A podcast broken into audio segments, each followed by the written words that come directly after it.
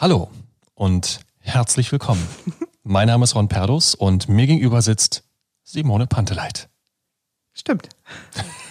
Wir sitzen hier zusammen in Simones Wohnung oder können wir sagen in deinem Haus. Es ist ein Mietshaus. Ja. Ja, also wir ist nicht der Reichtum ausgebrochen.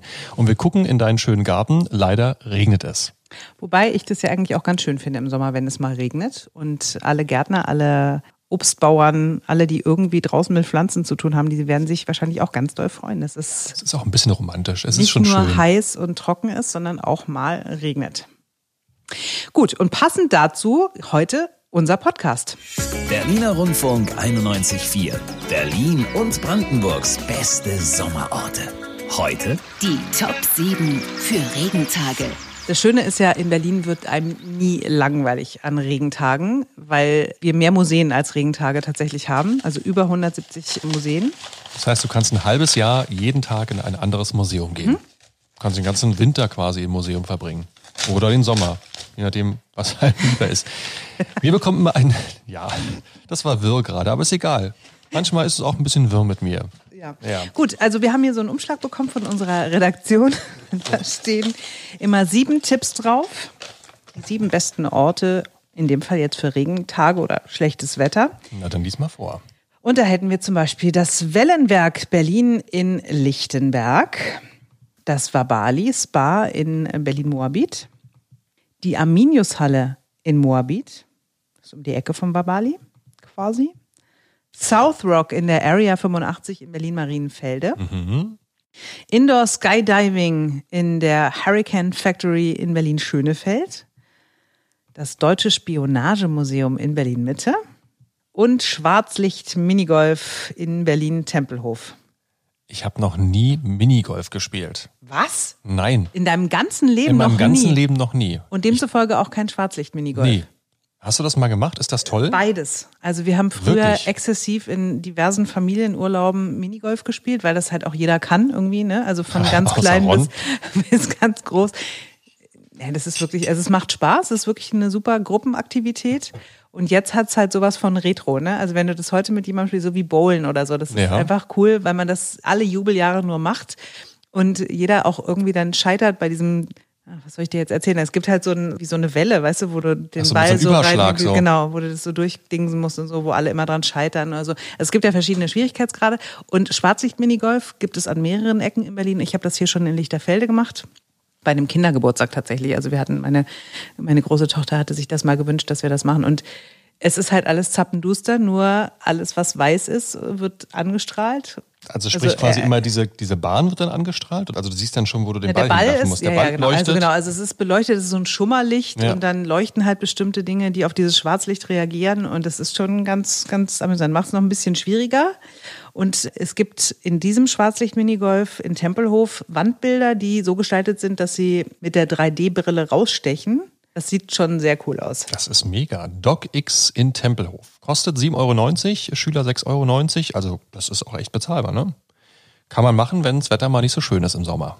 Wie jetzt zum Beispiel bei uns gerade. Wie jetzt. Ich habe was anderes auf der Liste entdeckt, was mein absoluter, wirklich, ich glaube, Platz 1 Lieblingsort in Berlin ist. Das war Bali Spa Mhm. in Moabit. Es, warst du da schon mal drin? Nein, ich habe oben in meinem Zimmer einen Gutschein für das Wabali liegen. Habe ich geschenkt bekommen und war auch total begeistert, weil ich ja eigentlich auch so eine Wellness-Uschi bin und so Massage und sowas alles total gerne mag.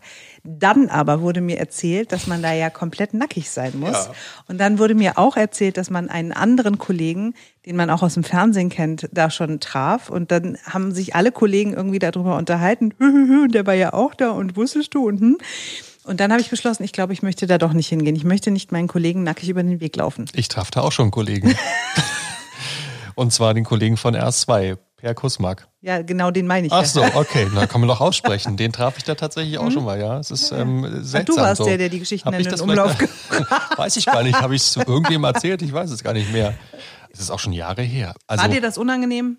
Ähm, das war insofern nicht unangenehm in dem Moment, weil wir uns auf einem Zwischengang trafen zwischen Indoor, Pool und Restaurant. Und wir hatten beide, glaube ich, ein Handtuch um die Hüften oder zumindest, ja, also wir sind da nicht komplett nackig rumgelaufen.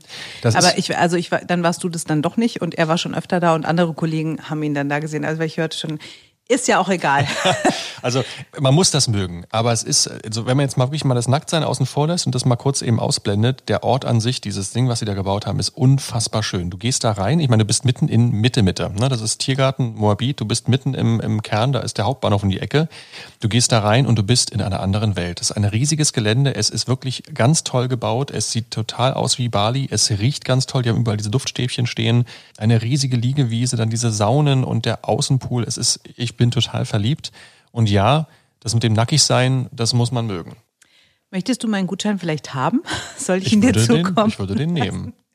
Aber du kannst ja einfach nebenan, wenn du eben nicht nach Moabit ins Wabali willst, gehst du einfach in die Arminius-Halle. Ja, da war ich auch schon. Ich habe nämlich auch mal in Moabit gewohnt, tatsächlich in der Emdener Straße. Ach, schön. Ähm, das ist unweit der Markthalle gewesen. Ich liebe ja so diese alten Bauten und dieses rote Backstein und dann da hingehen und dann ein bisschen rumschlendern. Also wenn ich so Städtetrips mache irgendwie. Ich war in Budapest in der Markthalle Die ist oder, großartig, oder? keine Ahnung, in Vancouver oder so. Ne? Also ich gehe, ich steuere immer gerne Markthallen an, weil ich dieses Ambiente und diese Atmosphäre da super gerne mag. Und wir haben in Berlin halt einige, die echt toll sind. Unter anderem halt eben diese Arminius-Halle in Moabit. Okay, also du gehst dann Wellness machen, ich gehe essen. Genau. Das passt doch. Das passt sowieso super. Was ich ja auch total abgefahren finde, ist dieses Wellenwerk in Lichtenberg. Da wird in einem Wasserbecken eine riesige, richtige Surfwelle erzeugt, wo man Dann dann, mit so auf Surfboot der dann da- Welle reiten kann. Kannst hast du du da das? zwar keine, nö, hast du zwar keine Strandaussicht, aber auch keine Haie. Stimmt. Das ist ein Vorteil. Ich habe ja total die Angst vor Haien. Ich bin total versaut durch äh, der weiße Hai. Ich weiß gar nicht, warum meine Eltern das zugelassen haben, dass ich das als Kind sehen durfte. Ich glaube, ich war sieben, als ich der weiße Hai gesehen habe. Und ich habe davon einen bleibenden Schaden. Das heißt, du gehst nicht ins Meer oder wie? Also wenn ich weiß, dass es da keine Haie gibt, dann schon. Aber ich würde jetzt, glaube ich, in Australien oder hier Kalifornien oder so, wenn das so anerkannte Haistrände sind, Dann gehst du nicht würde rein. ich da, glaube ich, ungern reingehen. Also weil ich immer dieses dumm, dumm, dumm, dumm, dumm, dumm, ja, dumm, dumm, alle dumm, haben die dumm, Musik dumm, dumm. im Ohr. Ja, Fürchterlich. nicht- also deswegen Wellenberg Berlin, das könnte ich mir schon vorstellen, auch wenn ich jetzt nicht noch nie wirklich gesurft bin. Dann stellt man sich da rauf und dann kommt diese riesige Welle und also das ist, da muss man schon irgendwie äh, gut trainierte Beine haben, glaube ich. Einfach mal was Neues ausprobieren. Was Neues ausprobieren. Wir sind ja auch in dem Alter, wo man das noch machen kann. So knapp unter 50. Kostet 39,90. Und was Neues ausprobieren könnte man auch, vielleicht ist dann das eher was für dich. Skydiving Ja, in das der ist mega. Hurricane Factory in Schönefeld. Abheben ohne Flügel. Das finde ich super. Das sind diese, diese Säulen, ne? wo du quasi unten also ein riesiges Gebläse hast, da Mhm. Ja, so ein reinspringst Windtunnel. und, dann fliegst. Das muss mega sein. 15 Meter geht's nach oben. Ich glaube nicht, dass, genau, du springst nicht von oben runter, sondern du stehst unten und, wirst dann da oben wirst geschossen. äh, bis zu 15 Meter hoch gedrückt durch Winde, die mit 280 Stundenkilometer da lang pusten. Krass. Voll geil. Und es soll sich anfühlen wie ein Fallschirmsprung aus 4000 Metern Höhe. Na, da wird mir jetzt gerade wieder schlecht. Du bist echt so eine Weichbrosche. Aber nee, das würde ich machen tatsächlich. Ich glaube, da kann ja nicht viel passieren. Aber ganz wichtig, Zeit mitbringen, weil es Mhm. eine sehr ausführliche Einweisung gibt, da man wirklich auch Spaß hat. Aber das muss, glaube ich, ein mega Erlebnis sein. Kostet ab 35 Genau. Euro. Ist gar nicht mal teuer. Ja. Also ein Fallschirmsprung ist Wollen wir auf das jeden mal Fall. zusammen mal machen? Ja, also ich könnte ja jetzt erzählen, was wir schon alles für tolle Aktionen gemacht haben. Äh, Von Tretbootfahren über, wollen wir über diese tolle Eisbar reden, in der wir Ah. mal waren? Passt natürlich gar nicht in diesen Podcast rein. Eigentlich dürfen, nee, wir können Wieso? darüber nicht reden. Wieso nicht? Das könnte man auch an schlechten Tagen machen. Ja, gut, also sag es. schlechtem Wetter. Wir waren in Prag zusammen. Genau. Und Ron hatte die Aufgabe, also ich habe das Restaurant ausgesucht, Ron sollte danach die Bar aussuchen. Und dann waren wir in so einer Eisbar und man muss sagen, das war schon ganz schön Naturi-Nepp. Das war wirklich widerlich. Es war unterirdisch. Wir waren auch die einzigen Gäste da drin. Ne? Wir sind dann, du bist dann irgendwie reingekommen in so einen Raum, der komplett halt gefroren war. Hast irgendwie so Becher aus Eis bekommen. Da war der Drink drin. Mhm. Dann standen wir halt in dieser leeren Bar. Genau, einen kriegst du für Oma. Dann haben wir den halt irgendwie runtergestürzt und du bist ja auch nur eine halbe Stunde da drin, ne? Also du Ja, da ist auch Genau. arschkalt. Und ich gesagt, okay, schnell noch einen trinken, damit sich's lohnt irgendwie. Und dann sind wir war da wieder raus. Es war, ja, aber es war lustig. Ich meine, wir erzählen heute noch davon. Ja, das tut mir Gut, auch aber leid. Gut. das hat es zu Recht nicht auf die Liste geschafft. Alle anderen Sachen finden Sie mit Preisen, mit Internetadressen, mit Adressen auf unserer neuen Internetseite berlinerrundfunk.de. Und es sind garantiert die besten Sommerorte für Regentage und schlechtes Wetter in unserer Stadt und in Berlin und Brandenburg und überall.